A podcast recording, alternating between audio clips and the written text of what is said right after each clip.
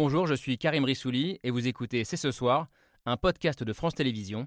Bonne écoute. C'est parti.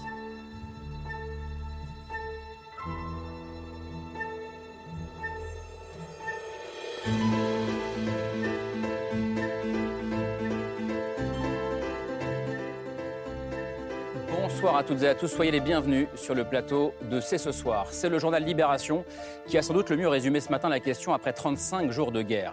Faut-il entrevoir une lueur d'espoir ou se méfier d'un leurre tendu par Vladimir Poutine?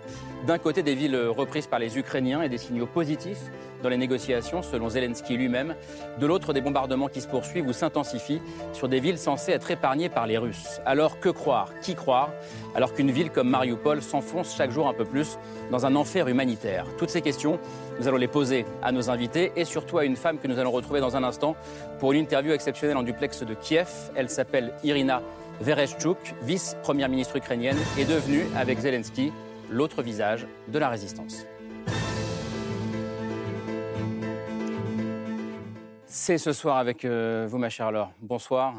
Euh, le moment est difficile à cerner. Euh, je lui disais, faut-il avoir de l'espoir, faut-il y croire? Et surtout, pouvons-nous avoir confiance en Vladimir Poutine et en son régime qui souffle en permanence le chaud et le froid? À cette dernière question, pouvons-nous avoir confiance en Poutine? Je crois que vous répondez clairement non. Nicolas Tenzer, bonsoir, merci d'être là. Essayiste au fonctionnaire, grand spécialiste de la Russie, directeur de la rédaction de la newsletter Desk Russie. et vous n'êtes pas, je crois, particulièrement optimiste après les négociations d'hier à, à Istanbul. Que veut vraiment Poutine? Euh, C'est la grande inconnue. Euh, Elena Voloshin, bonsoir. Bonsoir. Euh, merci d'être là, journaliste, grand reporter, spécialiste de la Russie. et après dix ans passés comme correspondante de France 24 à Moscou, vous avez choisi de rentrer en France au tout début du, du conflit. Comment comprendre la décision russe de se concentrer sur l'est du pays? Est-ce la conséquence d'un enlisement de l'armée russe ou une énième manœuvre tactique stratégique, un énième mensonge de Vladimir Poutine? On va en parler avec vous tous, mais notamment avec vous, Jean-Dominique Mercher. Bonsoir. Bonsoir des questions de défense et de diplomatie à l'opinion. Euh, et vous avez également euh, votre blog Secret Défense, euh, dont, on a déjà parlé sur ce plateau. Peut-être que l'homme le plus optimiste du plateau, c'est vous, Bertrand Badi, je ne sais pas. On va voir. Professeur émérita Sciences Po, grand spécialiste des relations internationales. Dernier livre en date, Les puissances mondialisées, repenser la sécurité internationale. On est dans le thème. je disais optimiste parce que pour vous, il y a peut-être une lueur d'espoir dans les négociations d'hier. Petite, certes, mais lueur quand même. Enfin, qu'en pensent les, principaux, les principales concernées, les Ukrainiennes et les Ukrainiens? Bonsoir Bogdana Fedoun. Bonsoir. Merci d'être avec nous. Ukrainienne, ça fait huit ans euh, que vous habitez en, France. Euh, vous êtes euh, aujourd'hui collaboratrice parlementaire, mais c'est surtout en tant que citoyenne ukrainienne que vous êtes là ce soir. et je crois que vous avez fait votre, venir votre maire de la ville de Tcherniv, au nord de Kiev, dont on parle beaucoup en ce moment, ville bombardée la nuit dernière. Euh, alors même que les Russes avaient annoncé, je cite, réduire radicalement leur activité militaire sur la ville de Tcherniv. Euh, pour commencer cette émission, on va donc euh, prendre la direction de l'Ukraine pour y retrouver une femme qui est devenue depuis 35 jours maintenant l'une des figures, l'un des visages de la résistance ukrainienne aux côtés du président Volodymyr Zelensky. Bonsoir Irina Vereshchuk. Bonjour Karim. Merci beaucoup d'avoir accepté cet entretien euh, exceptionnel pour C'est ce soir. Vous êtes la vice-première ministre ukrainienne et l'une des personnalités les plus proches de Volodymyr Zelensky. Alors lui est un ancien comédien. Vous avez eu une première carrière de militaire euh, avant de vous lancer en, politique et vous êtes devenu en quelque sorte euh, l'une des chefs de guerre d'un pays envahi le 24 février du, du jour au lendemain. D'abord, tout simplement, comment ça va? Est-ce que vous tenez le coup à la fois physiquement et moralement? Pour le moment, oui, je tiens la coup, car c'est mon travail et c'est ce que l'État attend de moi. Est-ce qu'il vous arrive encore, après 35 jours de guerre, euh, de vous demander si vous êtes dans un cauchemar ou si c'est la réalité, si c'est bien la réalité que vous vivez quand je vois les images de nos villes il y a deux mois et celles d'aujourd'hui, celles de la vie d'avant, comme on dit chez nous, celles d'avant la guerre, oui, c'est une autre réalité. Mais c'est pourtant notre réalité d'aujourd'hui.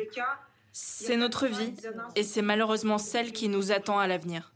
Alors on vous reçoit dans un moment euh, un peu confus, on a du mal à comprendre, euh, vu d'ici, euh, vu de France, depuis, disons, 24 heures, si on doit, oui ou non, avoir de l'espoir. Qu'est-ce que vous dites, vous, Irina Vereshchuk? Oui, l'espoir est là. Nous devons garder l'espoir car nous n'avons pas le droit de baisser les bras. Nous devons continuer de lutter. Et si vous me demandez ce que nous attendons, nous disons, il ne faut pas attendre. Il faut agir ici et maintenant. Nous avons besoin d'armes. Nous savons lutter. Nous savons nous battre et nous le ferons grâce à votre aide. Alors notre aide, euh, l'aide de la France, Emmanuel Macron l'a proposé euh, la semaine dernière, notamment en annonçant euh, le lancement d'une opération humanitaire pour évacuer les civils de la ville de Mariupol. Mais hier, après son entretien téléphonique avec Vladimir Poutine, neuvième entretien depuis le début de la guerre, l'Élysée a annoncé que l'opération n'était pas possible à ce stade. Comment est-ce que vous réagissez en Ukraine quand vous apprenez que l'évacuation de Mariupol est toujours impossible? Non, c'est possible. Il ne faut pas abandonner, parce que plus tard, les générations futures nous demanderont pourquoi vous n'avez rien fait? Ils vont nous demander pourquoi nous, les leaders, n'avons pas fait tout ce qui était en notre pouvoir pour ouvrir les corridors aux femmes, aux enfants, aux personnes âgées, aux handicapés, pour leur sauver la vie. Pour que les corridors s'ouvrent, il y a encore du travail. Nous devons insister, être courageux et ne laisser personne dire que c'est impossible. Et je tiens à remercier Emmanuel Macron qui essaye encore de tout faire pour ouvrir ces corridors. Il ne faut pas relâcher la pression sur Mariupol. Vous parlez de Mariupol, euh, les, quelques rares images d'ailleurs qui nous arrivent ces dernières heures de Mariupol euh, sont assez effrayantes, mais on ne réussit pas à savoir combien de personnes euh, sont encore sur place, combien il y a de morts depuis le début du conflit à Mariupol. Quelles sont les dernières informations que vous, le gouvernement ukrainien, vous avez en provenance de Mariupol? Au minimum, 5000 personnes ont été tuées. Et c'est sans doute plus. La plupart sont des civils. Et parmi eux, plus de 220 enfants. Il y aura encore des morts si l'on n'ouvre pas ces corridors. La Russie empêche les civils, les femmes et les enfants de quitter Mariupol. Et leur armée continue de les bombarder. Les avions russes bombardent et mitraillent la population. C'est une catastrophe, là devant les yeux du monde entier. On est en train de raser une ville et d'exterminer sa population. Mais concrètement, qu'est-ce que ça veut dire? Ça veut dire quoi? Ça veut dire qu'on meurt de faim aujourd'hui à Mariupol, qu'on meurt de soif? En effet, à Mariupol, il n'y a plus de communication, plus d'eau, plus de chauffage, plus d'électricité. Les Russes bloquent l'aide humanitaire. Ils ont même refusé l'aide du pape et des États qui se sont proposés pour nous venir en aide. La population de la ville est condamnée à une mort lente, à subir les bombardements sur les maternités, les théâtres, les écoles, les écoles maternelles, les maisons. Et c'est de tout cela qu'ils vont mourir, et pas seulement de faim et de soif. Alors il y a à la fois ce que vous dites sur euh, Mariupol qui est terrible, et puis je le disais tout à l'heure, on a aussi entendu euh, des choses positives, entre guillemets. Euh, Volodymyr Zelensky a déclaré hier qu'il y avait des signaux positifs dans les négociations. Les Russes aussi au départ, mais on a ensuite appris que de nouveaux bombardements euh, avaient touché des villes, on le disait, censées être épargnées. Tout ça, c'est totalement contradictoire, mais ça pose peut-être aussi une question, c'est est-ce que vous pourriez accepter euh, dans ces conditions une rencontre avec Vladimir Poutine? Est-ce qu'une rencontre ou un dialogue Poutine-Zelensky, c'est envisageable ou est-ce que vous dites ce soir, on ne peut pas négocier avec un criminel de guerre? Volodymyr Zelensky a déjà déclaré qu'il était prêt à rencontrer Vladimir Poutine. Il a expliqué clairement pourquoi il fallait et pourquoi nous devions le rencontrer. Cette guerre, ces tueries vont nous emmener vers l'extermination de notre État. Nous négocierons autour d'une table si et seulement si un accord garantit la sécurité de notre État et nous espérons sincèrement le soutien de la France, de la Grande-Bretagne et des États-Unis pour que ces négociations aboutissent à un résultat correct pour nous.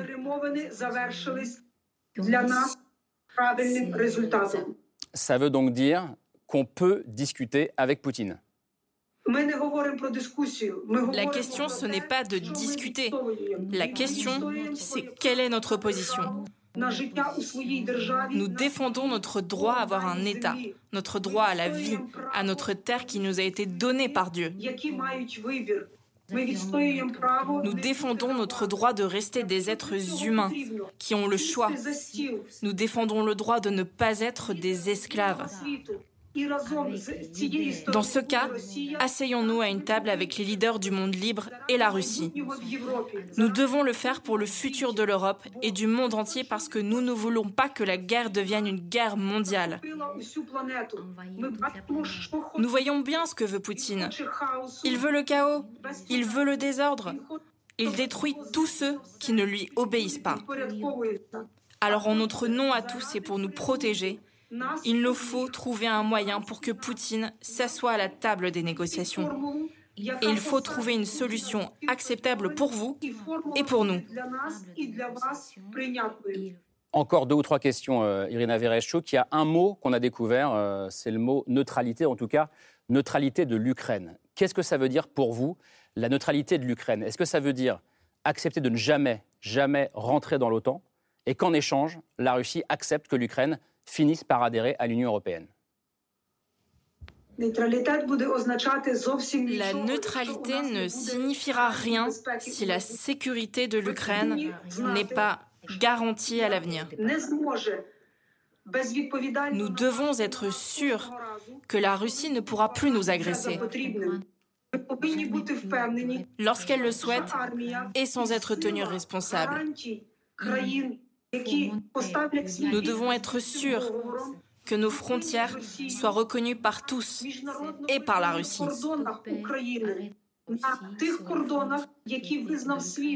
Il faut que la communauté internationale, y compris la France, reconnaisse nos frontières de 1991 lorsque nous sommes devenus indépendants.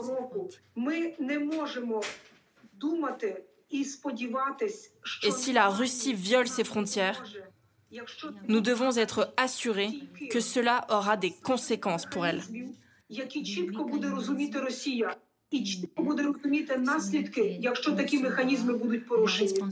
Un tout dernier mot sur la France, euh, Irina Vereshchuk. Qu'est-ce que vous attendez de la France aujourd'hui? Qu'est-ce que la France peut faire de plus? Avant tout, je voudrais remercier le peuple français de son soutien. Je voulais remercier le président Emmanuel Macron qui essaye de nous aider et fait tout pour ouvrir les corridors humanitaires.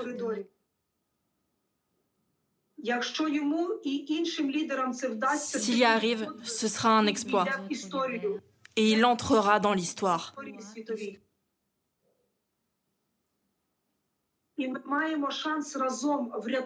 Nous avons encore l'opportunité de sauver d'innombrables civils.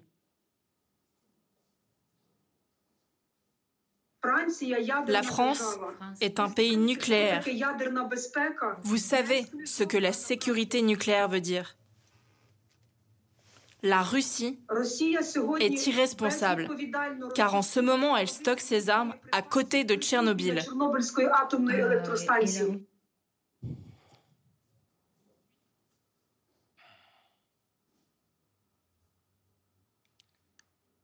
Vous avez vu hier en Russie, à Belgorod, des explosions qui ont été provoquées par une erreur humaine. Et la même chose pourrait encore se passer à Tchernobyl.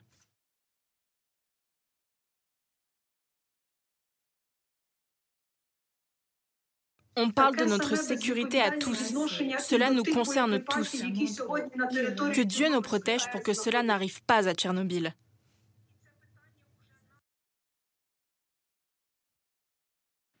Nous vous demandons d'utiliser tous les moyens pour démilitariser la zone de Tchernobyl.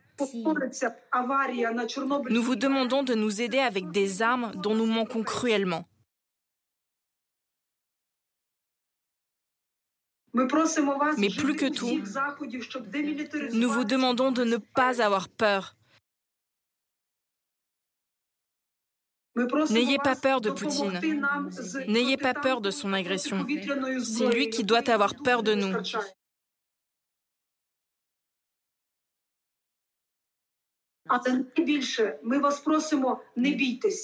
C'est lui qui doit avoir peur de notre civilisation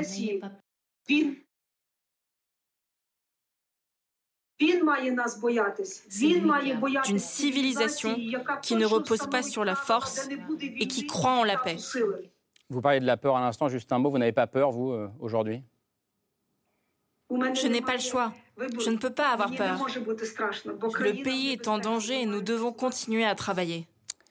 Bon, merci à vous. On va vous laisser continuer à, travailler. Vous étiez en duplex de Kiev. Merci infiniment d'avoir pris le temps de nous répondre, euh, Irina Vereshchuk.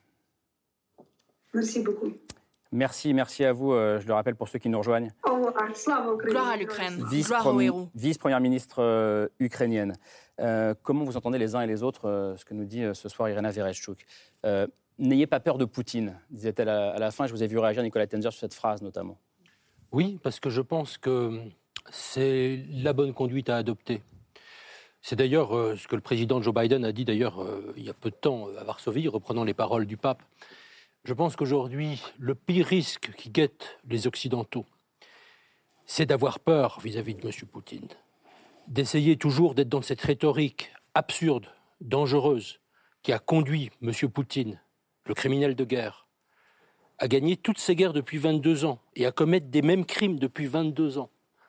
Soi-disant ne pas provoquer M. Poutine, s'engager avec M. Poutine, penser qu'il peut négocier de manière honnête, penser qu'il peut apporter quelque chose au monde, penser qu'il représente quelque chose comme une sorte de Russie éternelle. Et je crois que là, il faut être parfaitement clair, et nous en particulier français, nous occidentaux, nous européens, de dire n'ayons pas peur. Et nous devons, je crois que son appel est très fort, nous devons armer l'Ukraine, à la fois en armes défensives pour nous protéger. Ce qu'on fait déjà ou pas? Ce qu'on fait de manière extrêmement insuffisante en termes, encore une fois, de, défense antimissile. Il faudrait des systèmes comme le, dôme d'acier, Iron Dome euh, israélien. Il faudrait ce système-là.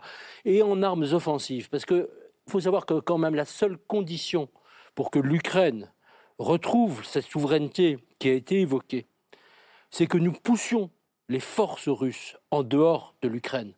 Et nous devons aider à conquérir, les Ukrainiens à reconquérir mm. ce territoire qui est là. Je crois que c'est ça le message. Quand elle parlait d'intégrité de l'Ukraine, quand elle parlait de retrouver, de garantir les frontières de 1991, je crois que c'est ça, et je crois que c'est quelque chose qui nous oblige. Mais de 91, ça veut dire aussi avec la Crimée. Euh, avec, bien sûr, mais la Crimée, là aussi. Ne disons pas comme M. Védrine, scandaleusement, dans un article de 2017, il faut passer par pertes et profits la Syrie et la Crimée. Ce n'est pas acceptable. Euh, je rappelle la Crimée, juste un point, c'est la première rectification de frontières par la force depuis l'annexion des Sudètes par Hitler en Europe. Bogdana Fedoun, euh, comment vous entendez-vous ce, cet appel d'Irina Vereshchuk Vous pensez qu'on a peur de Poutine depuis 22 ans, comme le disait Nicolas Tenzer Je peux dire qu'il y a une part de responsabilité du monde occidental d'avoir laissé faire euh, en acceptant, en permettant en fait de mener la politique destructrice vis-à-vis d'autres pays, notamment de Géorgie. Euh, donc, euh, effectivement, je pense qu'aujourd'hui, il est temps de dire euh, stop à cette politique dévastatrice et permettre à l'Occident de continuer à vivre et à promouvoir la démocratie. La grande question, c'est comment dire stop Parce que moi, j'ai aussi entendu dans, ce que disait Irina Vereshchuk que, que le dialogue, la discussion avec Vladimir Poutine était encore possible. Euh, beaucoup de voix en France disent c'est impossible, on ne doit pas discuter avec lui, mais peut-être avec des délégations russes. Eux, euh, à la présidence ukrainienne, disent on peut négocier avec Poutine. Bertrand Badi. Oui, moi je vous propose de changer de regard parce que la finalité, on est tous d'accord. Évidemment, il faut éliminer ce genre de violence, ce genre euh, d'agression, non seulement agression contre un peuple, mais agression contre le droit, agression contre l'ordre international. Tout le monde est d'accord. La question, c'est en 2022, compte tenu de ce qu'est devenu le monde, comment le fait-on? C'est le comment du stop mmh. dont vous parliez tout à l'heure. Et là, il faut avoir le courage de renouveler son analyse. Il faut comprendre le type de guerre qui est en train de se développer, qui n'est pas la Troisième Guerre mondiale, qui n'est pas le retour de la guerre, qui n'est pas le retour de la guerre froide. C'est une guerre dans la mondialisation. L'intelligence des puissances occidentales, et là, je crois que c'est un tournant dans notre histoire des relations internationales, c'est de chercher à traiter cette guerre par des moyens dissuasifs et d'endiguement, pardon, comme on n'en a jamais vu. C'est-à-dire euh, cette asphyxie non seulement économique, mais sociale, culturelle, sportive, cette exclusion du monde. Ça, c'est quelque chose d'inédit. D'une partie du monde, hein, parce que le monde entier n'exclut pas la Russie. Alors, justement, euh, nous sommes dans une logique d'exclusion et comme toute stratégie, cette stratégie a sa contre-stratégie, c'est-à-dire effectivement la capacité qu'a euh, la Russie de contourner ces logiques d'exclusion. Je ne suis pas sûr que euh, ce soit véritablement une planche de salut pour Poutine. Vous disiez tout à l'heure, je suis optimiste, peut-être le suis-je trop, mais tout de même, regardons les choses. C'est-à-dire, autre caractéristique nouvelle qu'on ne veut pas voir en face. Nous sommes dans un monde systémique. C'est-à-dire qu'une guerre n'est plus un contre l'autre, c'est une totalité qui vient en quelque sorte s'ébranler. Et le monde tel qu'il est aujourd'hui ne peut pas supporter longtemps ce type de guerre. Euh, on a trop, trop vite rejeté euh, la Chine comme étant l'allié de la mmh. Russie, l'Inde, l'allié de la Russie. C'est beaucoup plus compliqué que ça. Et euh, l'effet systémique dont je vous parle, c'est le fait que différents États du monde, y compris parmi les plus puissants, ne peuvent pas supporter longtemps ce qui est une triple crise, qui est une crise politique, qui est une crise militaire et qui est une crise économique. Donc pour vous, il n'y aura pas de guerre longue C'est pas possible. Le, monde ne le supportera pas. Ce n'est pas possible. Jean-Dominique Merchet. Alors écoutez, moi fondamentalement, je ne suis pas un fauteur de guerre. C'est-à-dire que je pense qu'il faut arrêter cette guerre. Et pour arrêter cette guerre, pour arrêter une guerre en général, il n'y a que deux solutions soit euh, l'un des deux camps gagne totalement, écrase l'autre, et c'est une capitulation sans mm. condition de celui qui est battu. Historiquement, c'est ce qui se passait. Pardon? Dans, les grands conflits du XXe siècle ou du XIXe, c'est ce qui se passait. Parfois, mais pas toujours. C'est comme ça que s'est terminée la Seconde Guerre mm. mondiale, par exemple, euh, par l'écrasement total et la disparition de l'État allemand qui en a reconstruit après. Bon, voilà. Donc c'est une solution, c'est une possibilité. Euh, l'autre solution, c'est de s'arrêter et de discuter à partir du moment où on voit qu'aucune des deux armées ne peut gagner. Euh, je pense que nous sommes dans cette situation. Nous sommes dans une situation où ni l'armée ukrainienne, ni les forces ukrainiennes, ni les forces russes ne peuvent gagner cette guerre. Donc ce qu'il peut se passer aujourd'hui, c'est un enlisement d'une longue guerre qui peut durer des années. Je rappelle, euh, dans les années 90, il y a eu une guerre en Europe déjà, c'était en Bosnie. Hmm. Euh, le siège de... C'est pas loin, la Bosnie, c'est même moins loin que l'Ukraine. Euh, le siège de la ville de Sarajevo, a duré trois ans, huit mois, neuf jours. Ça peut durer aussi longtemps que ça en Ukraine. Est-ce qu'on a envie que ça dure comme ça? Moi, non. Donc tous les efforts qui vont vers une discussion avec évidemment, avec qui on va discuter, avec les gens qu'on a en face de nous, c'est-à-dire entre Zelensky et Poutine. Euh, il ne va pas y avoir un coup d'État à Moscou et tout d'un coup, euh, la Russie deviendrait une sorte de démocratie sympathique. Ce n'est pas du tout ce qui va se passer. Donc il faut arrêter. Donc tous les efforts sont les bienvenus. On envoie les premiers prodromes à Istanbul, euh, chez les Grecs. Les efforts du président Macron vont dans ce sens-là. Moi, je pense que je ne suis pas sûr que ça marche mais en tout cas, il ne faut surtout pas se l'interdire. Elena Voloshin, quel regard vous portez sur, euh, cette question-là? Vous connaissez bien la Russie, vous avez suivi euh, Poutine et le Kremlin pendant un moment. Euh, est-ce qu'on peut s'asseoir à une table de négociation avec Poutine et lui faire confiance? C'est quand même la grande question du moment. Irina Vereshchuk a dit N'ayez pas peur. Et quand je l'ai entendu, j'ai vu physiquement Alexei Navalny sur un écran de télévision, dans une salle de presse, depuis le tribunal, marteler n'ayez pas peur, n'ayez pas peur, n'ayez pas peur. Et c'est ce que tous les gens qui osent s'opposer à Vladimir Poutine, qui osent résister à Vladimir Poutine, disent n'ayez pas peur, ce qui signifie que la seule chose que Vladimir Poutine éveille, c'est la peur. Celui qui n'a vraiment pas eu peur après avoir été empoisonné au Novichok, un poison de guerre que la Russie dit ne plus posséder.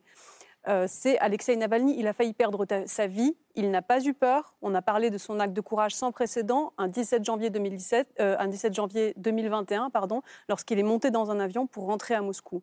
Depuis, il a dit n'ayez pas peur. Il a condamné à des années de prison. Chacun de ses partisans qu'on voyait physiquement venir se faire arrêter chez lui ou chez elle à Moscou, disait en sortant entouré des policiers N'ayez pas peur. On a entendu ce discours depuis l'an dernier N'ayez pas peur, n'ayez pas peur, n'ayez pas peur. Les Russes ont perdu avec ça. parce que tout le monde a été emprisonné, tout le monde est parti. Tous mes collègues de toutes les chaînes de télévision et les médias indépendants qui ont été fermés ont eu peur, ils sont partis. J'ai eu peur, je suis partie. Aujourd'hui, Irina Vereshchuk, à la tête d'un pays en guerre, dit elle aussi, n'ayez pas peur. Ça veut dire qu'elle se trompe en disant ça? Non, ça veut dire que la seule façon dont Vladimir Poutine obtient ses victoires, c'est en terrorisant et en obtenant par la force ce qu'il veut. Et la grande question dans ce conflit, c'est qu'est-ce qu'il veut pour. J'en viens à répondre à votre question. Hmm. Est-ce qu'on peut négocier avec Vladimir Poutine? Est-ce qu'on peut obtenir quelque chose par la négociation? Vous avez aussi posé la question à votre interviewé euh, est-ce qu'il y a une lueur d'espoir? Vous entendiez par là qu'elle vous dise par rapport aux négociations hmm. qui, qui, ont eu lieu hier. Est-ce qu'elle a une lueur d'espoir? Elle a dit oui, bien sûr, il y a une lueur d'espoir. Nous devons continuer la lutte hmm. parce qu'elle comprend bien que c'est par le combat qu'ils obtiendront une victoire et non pas parler pour parler. Et juste, je voudrais terminer sur, euh, sur est-ce qu'on peut faire confiance à Vladimir Poutine ou pas, parce que pour avoir des pourparlers et espérer une issue à des négociations, il faut que les deux camps aient confiance en, la bonne foi de l'autre. Moi, pendant dix ans, j'ai vécu, et surtout depuis 2014 et l'annexion de la Crimée, où j'étais physiquement, j'ai vécu dans une réalité parallèle. C'est-à-dire que Vladimir Poutine fait exactement systématiquement l'inverse de ce qu'il dit, jusqu'à prétendre qu'il n'a jamais euh, envahi le Donbass, par mm. exemple. Donc à partir de ce moment-là, est-ce qu'on peut faire confiance à Vladimir Poutine? Non. Est-ce qu'on peut espérer qu'il y aura une issue à des négociations? On ne peut l'espérer que si on a la bonne foi des deux côtés. Juste, Bogdan, juste Bogdan d'abord cette question-là. Rajouter que les Ukrainiens comprennent qu'il n'y a pas de retour en arrière. Donc euh, c'est une chance qu'ils ont à nouveau de euh, rétablir leurs frontières. C'est à nouveau de prouver au monde entier que c'est une euh, nation qui est libre et défendre leur liberté. Ils ne veulent pas être sous l'emprise de la Russie, ce qu'aujourd'hui on voit à travers des manifestations des villes qui se, situent dans les villes occupées. Hmm. Mais juste en tant qu'Ukrainienne, quand vous entendez qu'il pourrait y avoir la même table de négociation Poutine et Zelensky, euh, vous vous dites quoi, vous? Cette euh, table de négociation a été proposée par Zelensky dès le début euh, de la crise, même avant hmm. que ça, ça, a été démarré. mais vu que les objectifs initiaux euh, de cette guerre, c'était euh, dénazification, démilitarisation euh, de l'Ukraine, Zelensky, Vladimir Poutine, en, acceptant en fait cette, invitation, soi-disant, il aurait accepté, il aurait accepté en fait l'existence de ce pouvoir mm. démocratique en Ukraine. Donc, ce n'est pas dans son intérêt de rencontrer cette personne. Juste la voix de l'or, je l'entends. Non, c'est Je suis comme vous, j'imagine, c'est-à-dire que je suis frappée, chaque jour nous sommes frappés par la détermination, le courage du peuple ukrainien, de ses représentants politiques. Cette femme nous a donné encore une leçon de courage, de sincérité. Elle parle comme Zelensky, avec très peu de mots pour dire l'essentiel, et elle parle dans l'intensité du présent. Et elle parle aussi, évidemment, de son peuple, mais elle parle aussi de nous. Elle l'a dit à deux reprises. Hmm. C'est de notre avenir dont il est question. Et je pense que cette guerre, c'est pas seulement la leur, eux qui nous donnent du courage, et l'administration de ce courage, c'est l'épreuve de vérité de l'Europe aujourd'hui. Hmm. Et ça, moi, j'aurais bien aimé avoir euh, l'évaluation, l'expertise de, de, cette espèce de, de co-guerre de civilisation où nous sommes embarqués je, pense qu'effectivement. J'ai vu des grimaces ailleurs. vous allez pouvoir parler. Allez-y. Euh, il, faut, il faut effectivement rappeler cette phrase à laquelle indirectement vous faisiez allusion, cette phrase de Karel Schwarzenberg, l'ancien ministre des Affaires étrangères tchèque, qui disait euh, le destin de l'Europe se jouera en Ukraine. je pense que c'est ça. Et je pense qu'aujourd'hui, l'idée que le conflit puisse s'enliser est évidemment dans les faits réels. Mais c'est ce qu'il faut éviter, mais qu'il ne faut pas éviter en acceptant une sorte de compromis. Parce que sinon, nous allons préparer la guerre de M. Poutine de demain et mmh. celle d'après-demain. Pourquoi? Parce qu'on lui a montré qu'en fait, on lui a montré, ça marche. Comme je disais tout à l'heure qu'il avait gagné toutes ces guerres depuis 22 ans, c'est que tout simplement parce que les dirigeants ont été tétanisés et qu'ils n'ont pas mis à bas, je dis bien mis à bas, ce régime. Et je pense que le vrai sujet aujourd'hui, et d'ailleurs c'est le sens de cet appel, je reviens une seconde après sur la négociation, mais l'appel qu'on a entendu, c'est d'abord aidez-nous à vaincre M. Poutine. Et je pense que notre devoir, si nous ne voulons pas, notre devoir d'Européens, c'est d'aider à cette défaite complète. Parce qu'il n'y a pas d'autre choix. Je pense que la défaite de M. Poutine. Euh, est-ce qu'on peut imaginer. Donc la capitulation dont parlait Jean-Dominique C'est la capitulation dont Et je pense que, effectivement, je pense que nos amis ukrainiens qui, j'en ai énormément, c'est un pays que je connais, je suis allé très souvent, que nos amis ukrainiens, ils ont montré une détermination extraordinaire, prodigieuse, tout le monde l'a souligné. Mais ils ont besoin de notre aide concrète. Hmm. Je veux dire, nous ne nous honorerons pas. Si, parce que c'est nous. Alors, ce sont eux qui montrent l'exemple de courage, et c'est nous aujourd'hui, Allemands, Français, Britanniques, voire même Américains, qui montrons finalement notre peur. Notre peur, notre faiblesse, vous diriez ça Et notre très grande faiblesse. Et, surtout notre incompréhension, mais ça, ça dure, je le fais 20 ans que je le dis, notre incompréhension de la réalité de ce qu'est ce régime. Vous avez dit tous les deux, Bertrand Badi et Jean-Dominique Marchais, ça n'est pas possible, ce que dit Nicolas Tenzer. Oui, plusieurs choses. Revenons aux réalités. Euh, moi, je comprends ce discours, effectivement, cette émotion, cette solidarité. Évidemment, d'un point de vue éthique, elle me convainc totalement. Revenons aux réalités. Première réalité, la bataille décisive, je parle sous le contrôle de Jean-Dominique Merchet, la bataille décisive n'existe plus aujourd'hui. C'est-à-dire, il y a longtemps qu'on n'a plus de bataille de la Marne, il y a longtemps qu'on n'a plus terrassé l'ennemi. Regardez les guerres qui se sont succédées, ne serait-ce que depuis 1945, vous ne trouverez pas beaucoup de victoires. Donc, paradoxalement, la négociation se trouve réévaluée par rapport à l'instrument militaire, puisque l'instrument militaire n'est plus décisif. Et donc, la négociation devient l'élément de parcours dans ce type de situation. Mais ça signifie, pardon, qu'on commence une guerre en sachant qu'on va aller à la négociation.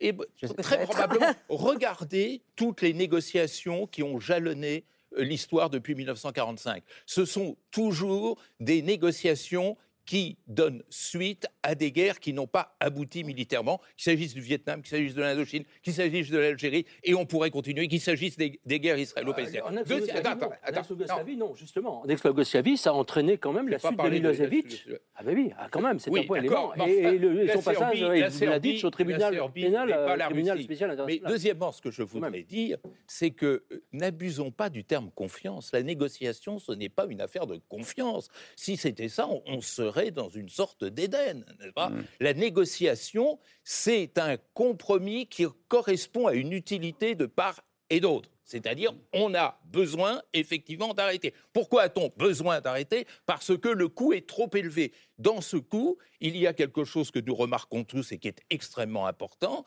C'est un coût qu'un dictateur ne sait pas mesurer, qui est la résistance des sociétés et le mal qu'une résistance sociale peut faire non seulement à la matérialité d'un dictateur, mais aussi à sa crédibilité et sa réputation. Ce que M. Poutine a le plus perdu dans cette guerre, c'est une crédibilité, cette crédibilité propre à une puissance militaire qui est considérée comme bien supérieure à celle de l'Ukraine. Donc il a un besoin euh, de maintenir cette crédibilité, qu'elle ne vienne pas à s'effondrer, et c'est la raison pour laquelle, effectivement, la négociation peut être un moment où l'utilité des deux adversaires se rencontre pour aller dans le même sens. On n'en est pas là. On n'en est pas là.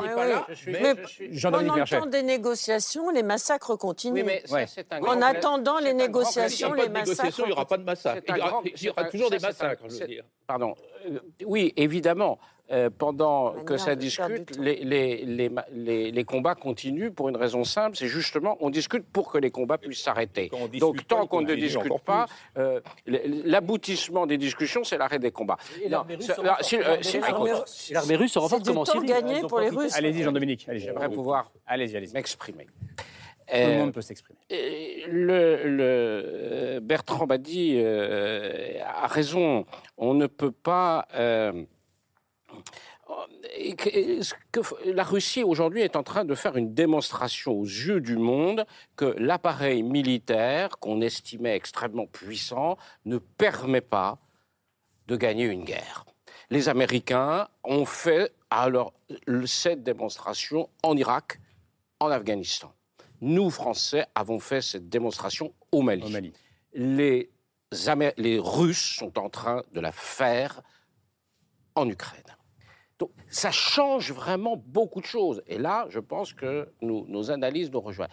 Il n'y aura pas d'issue militaire de cette guerre. Les Russes ne gagneront pas la guerre d'Ukraine, mais, mais les Ukrainiens ne la gagneront pas non plus. Donc c'est extrêmement inquiétant. Ils ne pourront pas chasser les Russes de leur pays, parce que nous ne, parce que aussi les Russes sont une puissance nucléaire, et que donc nous n'irons pas les soutenir. Voilà, c'est c'est donc un fait de base. C'est un fait qui nous fait dire il n'y a pas de solution à court terme, ce que vous dites tout à l'heure. La seule solution, c'est un cessez-le-feu. C'est ce que cherche la France. C'est un cessez-le-feu. Et ensuite, des couloirs humanitaires, de l'action humanitaire. On arrête de s'entretuer, on discute et on essaie de trouver une solution politique qui passe par deux choses. Quel statut pour l'Ukraine? Quel aménagement territoriaux? Mmh. Parce qu'à l'évidence, jamais la, Crimée ne reviendra. Donc, aménagement territoriaux, ça veut dire des territoires qui passeraient côté russe, soit uniquement la Crimée, soit plus que la Crimée. Ils le sont depuis de, de facto. Mais pas le Donbass, pour le moment. Depuis Bogdana. Depuis sept ans. Revenir aux négociations, euh, ce que le côté ukrainien a imposé, ce ne euh, seront pas les négociations, mais ce seront en fait euh, la mise en œuvre des conditions imposées par l'Ukraine. C'est-à-dire la condition en fait, de neutralité, c'était pas venu de, de la bouche de Zelensky, c'était en fait l'OTAN qui a fait des signes comme quoi ce ne sera pas possible en fait actuellement d'accepter l'Ukraine et puis donc on a renoncé à cette idée.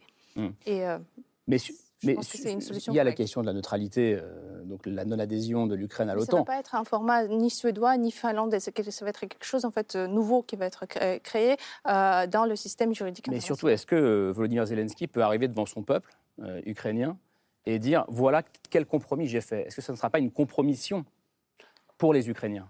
Alors, je pense que s'il faut revenir peut-être sur le détail de ce qui est en cause hmm. avec le concept de neutralité. Le neutralité. C'est compliqué pour ceux qui nous regardent peut-être et pour nous Voilà, mais pour ça, le neutralité, pour le rappeler simplement, c'est la situation qui prévalait en 2014 au moment de la première attaque contre l'Ukraine, qui était garantie d'ailleurs par un document violé par la Russie, le mémorandum de Budapest de 1994. On rappellera d'ailleurs aussi qu'en 2010, déjà, l'Ukraine avait renoncé d'une certaine manière à ce moment-là, avait dit la question de l'adhésion euh, à l'OTAN, on la met en sommeil. Sauf que les puissances garantes de ce mémorandum de Budapest, et notamment les États-Unis et le Royaume-Uni, n'ont pas défendu, n'ont pas garanti, en gros, cette neutralité, puisque la Russie l'a attaqué sans Sans réaction. ce que demande aujourd'hui le président Zelensky, et les négociateurs l'ont exprimé clairement, c'est un, la neutralité, nous l'acceptons, mais c'était jamais un problème pour l'Ukraine.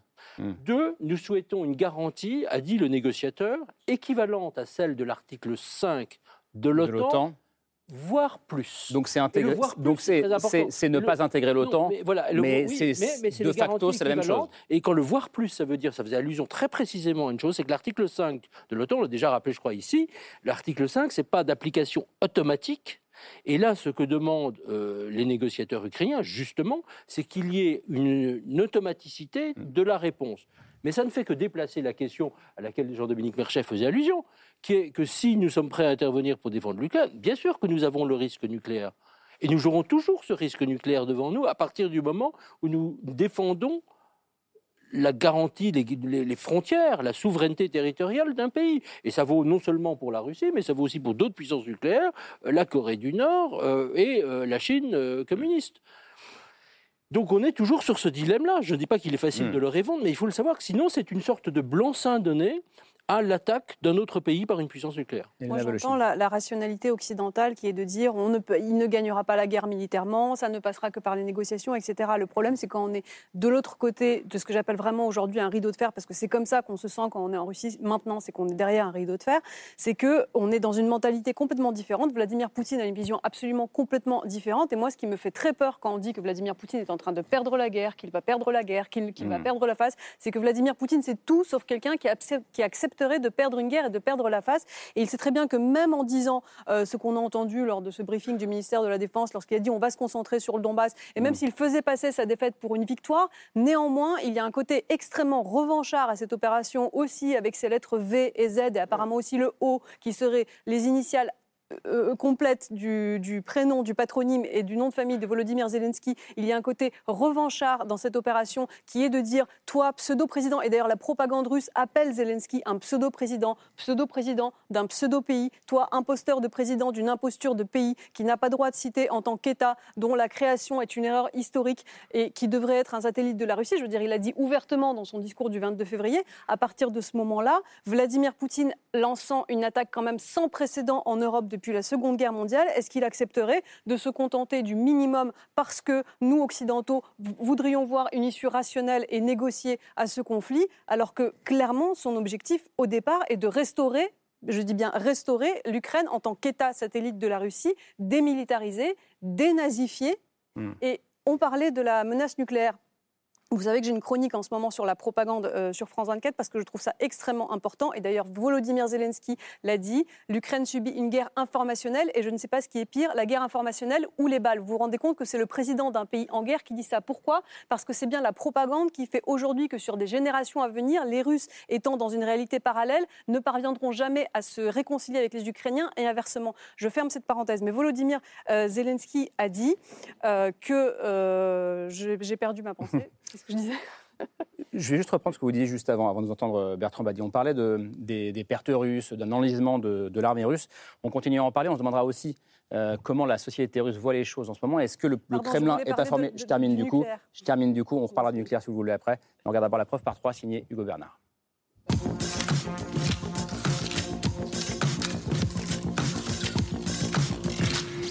La preuve par trois commence par cette image. Une photo prise hier en Ukraine et dans laquelle il y a grand la route d'Irpin. Irpin, ville périphérique de Kiev, reprise aux Russes par les soldats ukrainiens. Сьогодні звільнений Ірпінь. Зараз проходить зачистка. Слава Україні! Героям слава! Au milieu des ruines de la ville, dévastée par les bombardements et les combats rapprochés, les quelques habitants rescapés témoignent.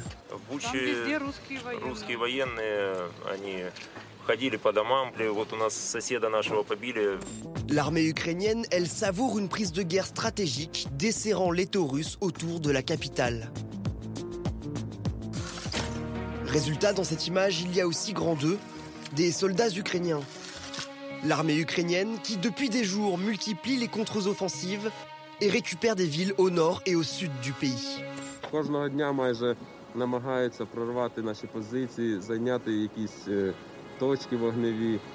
Sur de nombreux fronts, l'armée russe recule, essuyant des dégâts humains et matériels importants. Selon l'OTAN, entre 30 et 40 000 soldats russes seraient hors d'état de combattre. Enfin, dans cette image, il y a grand 3, un nuage de fumée. De la fumée et un mauvais signal pour les Russes qui, après un mois de guerre, semblent contraints de modifier leur plan.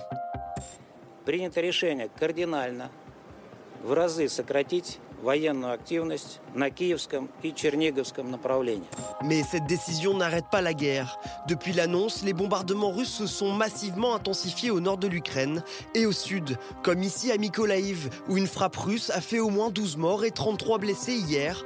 Le président ukrainien appelle donc à la prudence Російська армія все ще має значний потенціал для продовження атак проти нашої держави. Une photo, trois détails et une question. L'armée russe subit-elle un recul ou est-ce une énième manœuvre stratégique Jean-Dominique Merchet, du coup, je me tourne vers vous sur la question euh, militaire sur le terrain. Euh, ça aussi, depuis 24 heures, on a du mal à mm. savoir ce qui se passe. Mm. D'un côté, il y a, euh, mm. depuis ces derniers jours, on va aller se concentrer sur l'est de l'Ukraine, donc le Donbass et le sud du pays. Euh, mais de l'autre, les villes à côté de Kiev ont été bombardées encore la nuit dernière. Est-ce qu'il est juste de dire que l'armée russe s'enlise, oui ou non?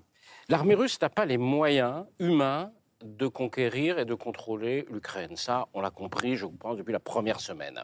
Euh, depuis que l'offensive, au fond, euh, s'est un peu euh, stoppée parce qu'ils ont, ils pas, ils ont, ils, ont, entre 150 et 200 000 au départ. Ils en ont perdu un certain nombre, on ne sait pas combien. Tous ces chiffres relèvent absolument de la propagande d'un côté comme de l'autre. Donc soyons très prudents sur, sur les, les évaluations. Mais en tout cas, ils n'ont pas les moyens de gagner cette guerre. Donc qu'est-ce qu'ils font là? Euh, je pense qu'ils n'avaient pas compris ça au départ. Ils, ils, pensaient que c'était une promenade militaire et que euh, le régime, euh, hmm. ce, pseudo-régime d'un pseudo-État allait s'effondrer, qu'ils allaient être accueillis en libérateurs. Bon, ils se sont complètement auto-intoxiqués par leur propre propagande. Ça, c'est fini. Cette période est terminée, on est rentré dans autre chose. Ils sont là, ils ne sont pas assez nombreux, ils n'ont pas de réserve, ils ne peuvent pas mettre la même chose. Euh, voilà, ils n'ont pas ces gens-là. Ça n'existe pas. Et donc, euh, ils sont obligés de recomposer leur truc. Donc, ils disent on va se concentrer sur le Donbass, et puis on va, en gros, arrêter les opérations dans la région de Kiev. Euh, arrêter les opérations, ça veut dire on ne va pas progresser. Ça ne veut pas dire qu'ils arrêtent les bombardements. C'est ça, ça veut dire pas de, pas, pas d'avancée terrestre. Absolument. Mm. Il ne faut pas confondre les choses. ça veut pas dire qu'ils confond beaucoup. ça, veut, ça, veut, dire qu'ils n'avancent plus parce qu'ils ont compris qu'ils ne pouvaient plus avancer et que s'ils avançaient, ils étendaient trop leur dispositif, ils n'étaient pas assez nombreux. Mais pourquoi bombarder dans ces cas-là? Et ils continuent, ils, mais rien ne les interdit de mm. continuer à frapper. D'autant que, et j'en termine là-dessus, l'armée russe est historiquement connu pour avoir une infanterie, c'est-à-dire des gens qui vont au combat euh, rue à rue, euh, maison par maison, très faible. Et historiquement, elle est connue pour avoir une artillerie, c'est-à-dire des systèmes qui frappent hmm. à 10, 20, 30 km, extrêmement puissantes. Ça a toujours été le cas. Napoléon le savait déjà. Et c'est ce qu'on voit depuis le début de la guerre, en gros. C'est ce qu'on voit en ce moment. Et c'est ce qu'on voit en ce moment. C'est exactement ce qu'on voit. Une armée qui se s'arrête, qui, qui risque de s'installer dans mm. les zones offensives et qui continue à taper en attendant de voir si on discute, on discute pas. Mais ça, ça peut durer des années. Mm. C'est bien ce que c'est bien. Il faut bien en être conscient des années. C'est pour ça, je le redis, il est urgent de se mettre autour de la table pour arrêter ce genre de plaisanterie. Ça peut durer des années, comme le disait Laure. Pendant ce temps-là, les massacres continuent, les massacres de civils. On ne parle pas uniquement là, euh, ou en tout cas la mort de civils dans les villes assiégées. Oui. Bertrand Badi. Oui, il faut voir que Poutine a construit sa carrière politique, a construit son assise politique sur l'idée de puissance et de reconstitution de puissance. Et effectivement, ça a plutôt bien marché pour lui depuis euh, la Tchétchénie, puis ensuite euh, la Géorgie, puis ensuite la Syrie et la Crimée. Là, c'est quand même un premier échec patent. Et donc, tout le problème pour quelqu'un qui veut construire son équation sur l'idée de puissance et dont la puissance est mise en échec. Qu'est-ce qui lui reste comme solution? Alors peut-être effectivement un conflit qui dure, mais un conflit qui dure, c'est contre-productif par rapport à cette image du leader restaurateur de la puissance. Et L'autre possibilité, c'est effectivement une conversion politique de la puissance. C'est-à-dire ce que je n'ai pas pu, et ça c'est quelque chose de très connu depuis 1945. C'est quoi ça Je n'ai pas pu imposer par les armes, je vais l'imposer par la négociation, par la diplomatie, par la politique. Ça veut dire quoi? Et c'est là peut-être qu'il nous manque un élément important, euh, que euh, dans le monde tel qu'il est aujourd'hui, vous ne pouvez pas construire un ordre politique qui ne soit collectivement garanti. Et il y avait un trou dans la raquette européenne dès 1991 c'est-à-dire effectivement un régime de sécurité qui n'a jamais été négocié, qui aurait pu l'être. Rappelez-vous, 91-93, ESC, partenariat pour la paix. Euh, il y avait même des gens qui commençaient à dire mais peut-être qu'un jour la Russie entrera dans l'Union européenne, mmh. voire entrera dans un OTAN renouvelé.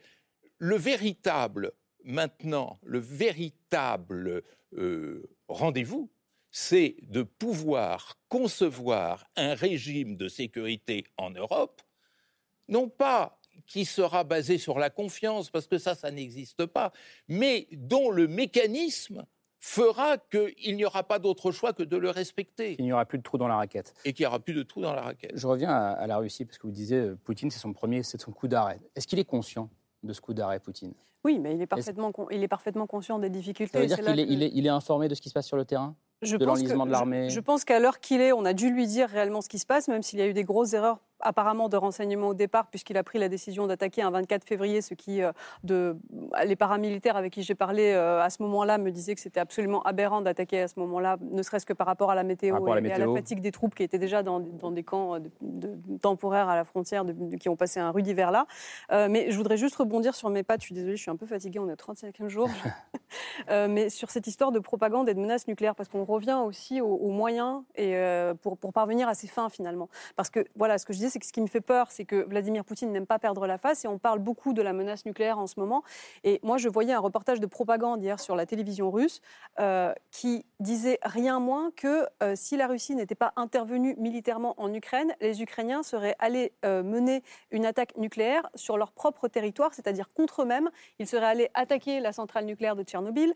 ils prétendaient que l'accident et le, bombardement russe hein, qu'on sait dans la nuit du 3 au 4 mars sur la centrale nucléaire de Zaporizhia, c'était des saboteurs ukrainiens. Donc, c'est-à-dire qu'en ce moment, la propagande est déjà en train de mm. faire monter ce thème de la menace nucléaire, mais alors toujours en racontant l'histoire à l'envers, côté ukrainien. Et c'est là où... avec, avec quel objectif, d'après vous? Alors, je ne sais pas. Et c'est là où je pense qu'il faut effectivement être humble. On a, on, a la possibilité de pouvoir observer au quotidien ce qui se passe. Et il faut être très prudent parce qu'on est dans une situation sans précédent. On, a, on analyse, en général, en tant que journaliste, on s'oriente toujours, vous savez, sur le terrain avec des repères. Hmm. En, essayant de comprendre comment ça se passe, on peut évaluer le danger et on peut notamment travailler dans des zones dangereuses. Là, le problème, c'est qu'on a perdu tout repère. On ne sait, on, voilà, on, tâtonne. Et je pense qu'on ne sait pas quelle est la finalité et, et jusqu'où, en fait, il pourrait aller. C'est toujours la même question. Et on nous demande souvent jusqu'où peut aller Vladimir Poutine, mais en fait, on n'en sait rien. Moi, je sais juste une chose, c'est que c'est quelqu'un qui n'aime pas perdre, qui n'aime pas perdre la face, qui est conscient que, effectivement, comme vous le disiez, il n'a pas euh, envoyé au monde cette image de grandeur d'une Russie qui arrive rapidement et mène une parade militaire sur le, sur le et sur Maïdan euh, le 9 mai. Mais du coup, du coup, euh, moi, je, c'est là où, je suis un petit peu en désaccord avec vous, si je me permets, c'est que je ne pense pas qu'il il irait euh, aboutir à, cet objectif de faire de l'Ukraine un État satellite par la négociation. Vraiment, ce scénario-là me paraît euh, complètement improbable. Nicolas Tenzer? Oui, moi je pense qu'il y, a deux choses. D'abord, sur la grandeur, je dirais, il faut voir aussi que Poutine a concrètement détruit encore plus il a continué d'une certaine manière l'œuvre destin de destruction de la grandeur de la Russie sur le plan économique, sur le plan social, sur le plan scientifique. Hein, sur le... Ah oui, mais attendez, ah la, bah, puissance, la puissance a un fondement d'abord aussi. il a un fondement. Attendez, il a, la, puissance a un fondement d'abord économique, etc. Deuxièmement, euh, et donc là, il faut voir aussi que, que, Poutine a fait le malheur de son pays et le malheur de son peuple. Hein. Je crois qu'il ne faut jamais oublier cette hmm. dimension-là. Deuxième élément, à propos de l'ordre de sécurité imaginez un ordre de sécurité en Europe avec le régime tel qu'il existe aujourd'hui en Russie. Je ne dis pas avec la Russie en général. Mmh. Moi, je parle des régimes, je ne parle pas des pays. Ah, ça, c'est mmh. une règle absolue. Mais avec le régime tel qu'il existe aujourd'hui, me paraît totalement illusoire. Je veux dire, M. Poutine n'acceptera jamais, d'ailleurs les conditions qui ont très bien été évoquées par la vice-première ministre ukrainienne, cette stabilité, cette neutralité pardon, garantie, euh, le respect des frontières ukrainiennes, il sera toujours, comme il a toujours été depuis le début, depuis 22 ans, dans cette perspective de révisionnisme. Et donc penser que l'on puisse négocier avec lui un accord qui serait un accord gravé dans le marbre, c'est totalement impossible. regardez encore une fois ce qui s'est. Attendez, je veux dire mais juste une chose. Un, regardez ce qui s'est passé. Un, s'il vous plaît. Attendez. Non, un, un regardez. Non, un, non, mais il y a. On peut armer un peu plus nos amis ukrainiens quand même. Pas de sens. Mais attendez, non, non, attendez, euh, Jean-Dominique. Euh, je pense que d'abord. Mais est-ce que quelque chose a un sens On peut. Non, je veux dire, la réalité, c'est. Est-ce que, est que quelqu'un a, la solution C'est ce qu'il a fait N'oublions pas quand on parle de la guerre et de cette guerre qui dure, et là-dessus je suis d'accord avec Jean-Dominique Merchet, euh, qu'elle peut durer si nous, nous ne faisons rien, la guerre, elle dure déjà depuis 8 ans. Elle a mm. déjà fait, avant le 24 février, 14 000 morts. Rien qu'en 2021, 80 soldats ukrainiens ont encore été tués. Et parce qu'on n'avait pas appelé une guerre une guerre et une invasion une invasion. On n'avait pas appelé, on n'avait pas nommé les choses. De même que moi, je pense qu'il est très important, on parle une seconde de Mariupol, de nommer les crimes de guerre de M. Mm. Poutine. C'est une obligation juridique, légale.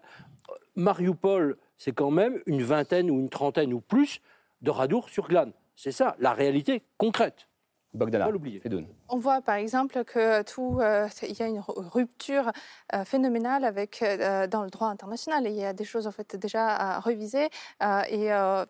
Poutine, il a le, il joue sur les sur les faiblesses de l'Occident. Il les a bien identifiées. Et c'est ça où il faut il faut mettre en fait, il faut transmettre de nos faiblesses en fait, les faire nos nos forces. Qu'est-ce que vous attendez, vous, aujourd'hui, en tant qu'Ukrainienne? Je disais en début d'émission, votre mère est arrivée d'Ukraine à Paris, donc de la ville de Tcherniv. vous êtes en communication, en contact, j'imagine, en permanence avec, avec des gens sur place. Qu'est-ce que vous, vous attendez aujourd'hui? Est-ce que ce genre de débat, où on se demande et on se dit à la fin des fins, bah, il n'y a peut-être pas de solution? Ça vous déprime, ça vous attriste, ça vous, ça vous énerve? D'abord, je, voulais juste pour vous partager cette douleur en fait euh, que j'ai quand je pense à ma arrière-grand-mère qui a vécu euh, sous Holodomor, qui a failli euh, mourir à cette grande famine des années 32-33, les répressions des années 37, les années 60, mon grand-père qui devait cacher les livres qui, qui étaient euh, les livres euh, des auteurs ukrainiens euh, comme Shevchenko parce que c'était interdit par le pouvoir soviétique.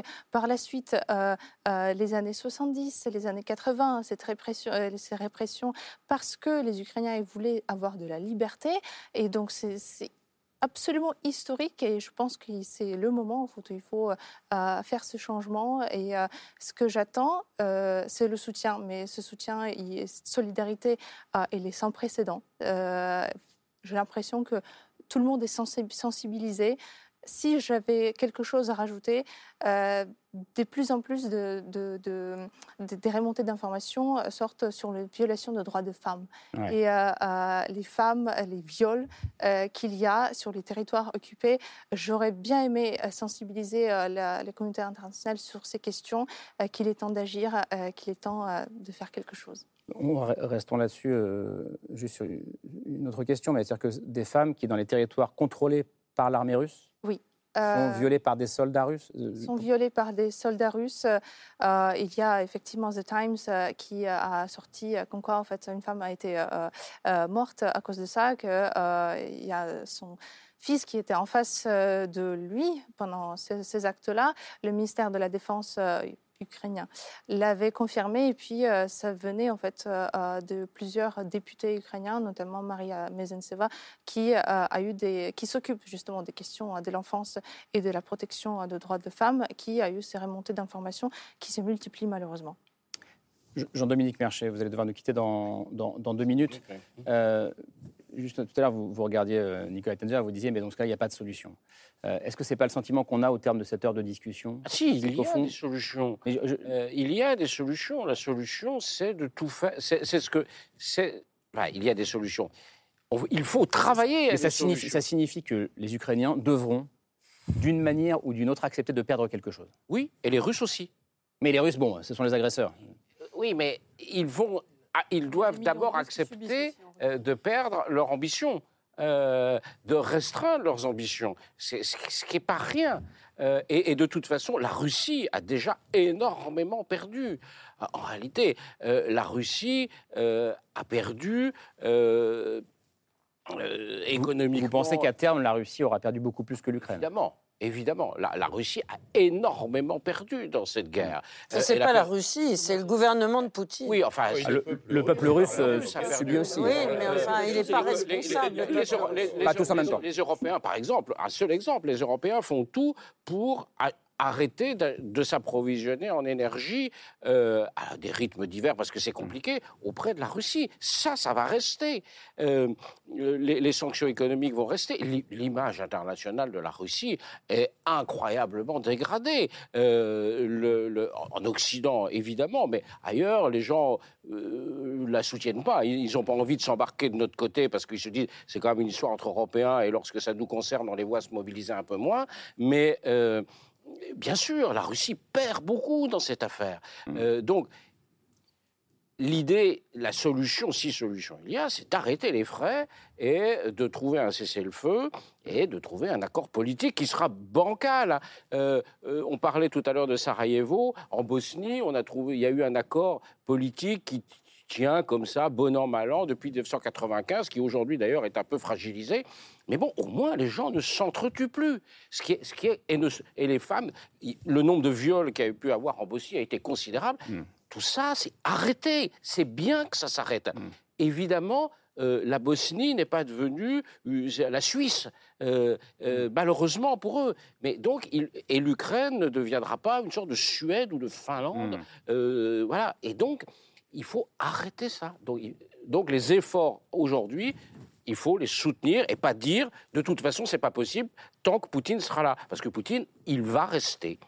Merci, je vous libère. vous en prie, merci, beaucoup Jean-Luc Merchet.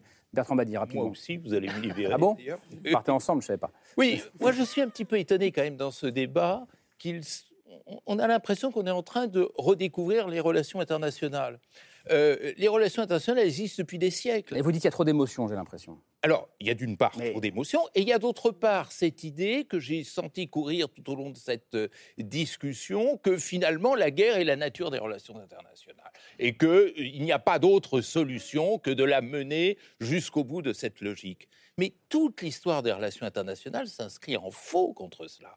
Euh, les relations internationales se sont un peu, peu à peu constituées sur l'idée que l'on pouvait offrir aux États des utilités supérieures à ce que la guerre pouvait apporter. Or, ce qu'il faut comprendre, c'est que ce qui était vrai hier et avant-hier l'est au centuple aujourd'hui parce que l'ordre international, ce ne sont plus seulement des États en compétition, c'est une formidable interdépendance qui empêche pratiquement un morceau du monde de vivre sans les autres morceaux. Donc les incitations au compromis sont des incitations extraordinairement fortes et qui ne laissent pas la place à d'autres choses. Ce qui a été dit et qui est consensuel dans ce débat, mmh. en revanche, c'est qu'effectivement, on est euh, dans une situation de grande erreur. C'est d'ailleurs Poutine s'est comporté hmm. comme un dictateur, un leader de la pré-mondialisation, de ce hmm. qu'il y avait avant la mondialisation, c'est-à-dire où seul le rapport de force et le rapport de ruse comptaient. Aujourd'hui, c'est plus du tout comme ça que les choses se font, et c'est sur cette base-là qu'il faut arrêter la guerre. Rapidement les uns les autres, parce qu'on va bientôt conclure. Bogdana. Mais désolé également, c'est que par exemple, euh, les jeunes qui ont 18 ans aujourd'hui en Russie, ils ont vécu euh, que sous Poutine, donc euh, sous Poutine, donc ils ont su que ce, ces régimes-là, donc ils n'auront pas cette possibilité de, de, changer de manière de penser. et c'était une mais ce sont ceux qui sortaient dans la rue aussi contre Vladimir Poutine. Ils sont bien conscients du pays dans lequel ils vivent, et c'est peut-être les plus braves et les plus courageux aujourd'hui. Et c'était ceux, tous ceux qui suivaient Navalny, ils avaient 18 ans, 17 ans, ils étaient très très jeunes. Ceux qui Mais c'est d'ailleurs l'un des gros points d'interrogation des, semaines et des mois qui viennent, je pense la, réaction de la société russe. Je, pense que le sujet, c'est en fait, qu'ils sortaient en fait partout sur le territoire, euh, sur tout le territoire euh, russe. Euh, ils sortaient dans les, à Saint-Pétersbourg, à Moscou, alors que la Russie c'est très vaste, 144 non, millions. Ils, et... Non, ils sortaient dans toutes les villes russes. Moi, je voudrais vous répondre sur, sur, la position des Russes et la vie des Russes. C'est que les Russes aujourd'hui, ils ont un soutien par défaut à Vladimir Poutine et ils ont très très fortement cette, cette mentalité de forteresse assiégée, c'est-à-dire que même ce qui se passe aujourd'hui, pour eux, ce n'est pas la faute de Vladimir Poutine, c'est la faute de l'Occident. Ils pensent que c'est l'Occident qui veut isoler la Russie et que Vladimir Poutine n'avait pas le choix. Mais en fait, c'est une, c'est une position défensive et c'est une position presque euh, de survie parce que finalement, ceux qui ne peuvent pas partir et ne peuvent pas quitter la Russie, ils doivent vivre dans cette mmh. réalité et donc ils se raccrochent ce à quoi ils peuvent, c'est-à-dire le bon rôle de la Russie dans l'histoire. Et c'est là où vous dites que euh, l'histoire nous montre ceci, l'histoire nous montre cela, mais Vladimir Poutine n'est pas quelqu'un qui tire des leçons de l'histoire. Il a sa propre histoire et il a une histoire qui n'est pas la nôtre. Il, n'est pas la nôtre. Il a détruit Mémorial qui essayait de restaurer la mémoire mmh. des millions de victimes des répressions soviétiques. Comment et, donc aujourd'hui, euh, dire que Vladimir Poutine c'est quelqu'un qui va regarder l'histoire, une histoire qui serait euh, celle de construction, une histoire constructive pour construire des relations internationales. Il l'a subi. Pour conclure, Nicolas dans une logique. Un petit mot. Effectivement, je pense qu'il y a un élément essentiel, c'est qu'on ne peut pas juger une continuité des relations internationales en faisant l'impasse sur la spécificité, la nouveauté radicale de Vladimir Poutine et de son régime, qui n'est pas un phénomène ancien, ce n'est pas un phénomène du 19e ou du 20e siècle, c'est un phénomène du 21e siècle, avec une idéologie qui est une idéologie de destruction totale. Imaginez une sorte de compromis rationnel euh, qui serait fondé sur une survie de l'État russe. Ce n'est pas le propos hmm. de Vladimir Poutine. On est dans un autre phénomène. Et je crois que le vrai sujet, le vrai sujet des dirigeants occidentaux, pourquoi ils n'ont pas perçu ce qui se passait euh, en Ukraine, en Géorgie avant, en Syrie peut-être encore plus que tout, c'est qu'ils n'ont pas compris la nature de ce régime et qui ils avaient en face. Ils ont voulu le réduire à un élément de continuité de cette histoire des relations internationales qui n'existe pas, en revanche, en essayant tout simplement d'écarter ce qui était gênant, et en particulier la nature du crime. Je vais remercier Bertrand Badi. Merci beaucoup d'être venu ce soir. Vous nous libérez. Je vous libère. Vous nous libérez. Je vous libère. Euh, et nous. révélateur. Pas du tout. Et nous, on poursuit la discussion avec le, coup de cœur de l'or. C'est la liste de ça. Ah ben Bertrand, restez parce que je vais parler de quelqu'un que vous aimez beaucoup. Ah. Alors, je vous offre ma présence. Vous nous offrez encore quelques minutes de votre temps, Bertrand Badi Il reste avec nous. je vais me faire engueuler de l'autre. Laure, ce n'est pas, un, pas un livre, mais un discours. C'est le discours de Stockholm qu'a prononcé Svetlana Alexievitch, prix Nobel de littérature en 2015, qui vient d'être réédité à la suite d'un de, ses livres, La fin de l'homme rouge. Alors Svetlana, ben, c'est une de nos idoles qui nous permet peut-être de comprendre ce qui se passe en Russie aujourd'hui. Elle avait l'habitude de, dire que si Flaubert disait qu'il était un homme libre, un homme libre, elle, elle était et elle est toujours une femme oreille. Et à l'intérieur de ce discours de Stockholm, et ça va rejoindre notre discussion depuis le début de cette émission, elle dit que en Russie, depuis qu'on est petit, on apprend la mort. En Russie, depuis qu'on va à l'école, on apprend la guerre. En Russie, depuis qu'on est adolescent, on apprend à respecter les hommes avec des fusils. En Russie, quand on devient un homme ou une femme, on apprend à respecter et à admirer celles et ceux, plus particulièrement ceux, qui donnent leur vie à la patrie. On vit dans la guerre, le culte de la guerre, et ce culte de la mort est entretenu depuis extrêmement longtemps. Et elle dit, je ne vais pas résumer tout le discours de Stockholm, mais c'est vraiment un discours qu'il faut relire en ce moment pour essayer de comprendre ce que vous disiez de la mentalité de Poutine. Elle dit, au début des années 90, la Russie a eu l'extrême chance et possibilité d'un choix. Soit la Russie devenait un pays digne, soit la Russie continuait à être un pays fort. Eh bien, les Russes ont choisi d'être un pays fort au mépris d'une certaine dignité. Et j'avoue que ce discours de Svetlana Alexievitch retentit avec beaucoup de fermeté, parce qu'au risque de vous décevoir, Bertrand Badi, de morale, de dignité et de communauté universelle des droits de l'homme, il est question à travers cette guerre qui nous concerne tous. Et vive Svetlana Alexievitch. Mais ce n'est pas les Russes qui ont choisi la force contre la dignité. Aujourd'hui dire, on a peut-être mérité ce qu'on a. Des Russes qui évidemment sont, subissent aujourd'hui profondément en Russie, mais lorsqu'ils parlent avec les gens qui sont autour d'eux, et ils en deviennent fous parce qu'il y a, il y a un tel, une telle animosité, un tel soutien à cette opération et on se raccroche à cette bouée de se mm. dire qu'on a le bon rôle. Et d'ailleurs, vous disiez le, le, culte de la guerre et le culte de la mort, mais la guerre et la mort dans cette construction narrative pour les Russes et notamment pour les enfants et dans ces manuels d'histoire qui ont été réécrits, la guerre, ce n'est pas la mort. Absolument. La guerre, c'est quelque chose de beau. La guerre, ce n'est pas quelque chose où les soldats russes meurent. Et d'ailleurs, les soldats russes morts, on en voit quelques photos.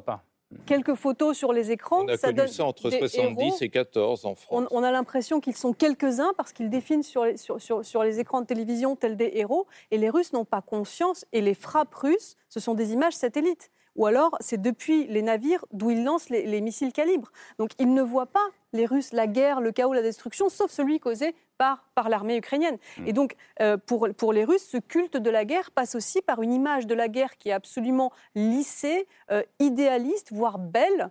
Et c'est pour ça qu'on habille les enfants euh, avec des treillis, qu'on leur met des, des fausses kalachnikovs en jouer dans les mains les jours de fête. Parce que finalement, ce n'est pas la mort. Mm. C'est un, culte qui nous amène à quelque chose de plus haut, qui nous élève et qui finalement, la guerre c'est la paix et la guerre c'est la vie. On est, on, est, on est dans une société orwellienne aussi. On va devoir rendre, Bertrand Badi. C'est la chronique de la dictature, ce n'est pas la chronique de la Russie. Dans toutes les dictatures, vous retrouvez les traits que vous avez énumérés tout à l'heure. C'est le procès de la dictature, c'est pas le procès d'un peuple. Ce sera le mot de la fin. Merci beaucoup. Merci à vous, merci Laure, euh, merci Léna Voloshin, merci Nicolas Tenzer, euh, merci Bogdana Fedoun d'être venu euh, ce soir. le nom de votre revue s'appelle What's Up Europe. Je la mentionne ce soir. Vous, Bertrand Badi, votre dernier livre, Les puissances mondialisées, repenser la sécurité internationale. merci beaucoup. ce soir revient demain. Laure a déjà mis ses lunettes. à 22h35 avec Thomas Negaroff. Belle fin de soirée à vous. Merci. Merci.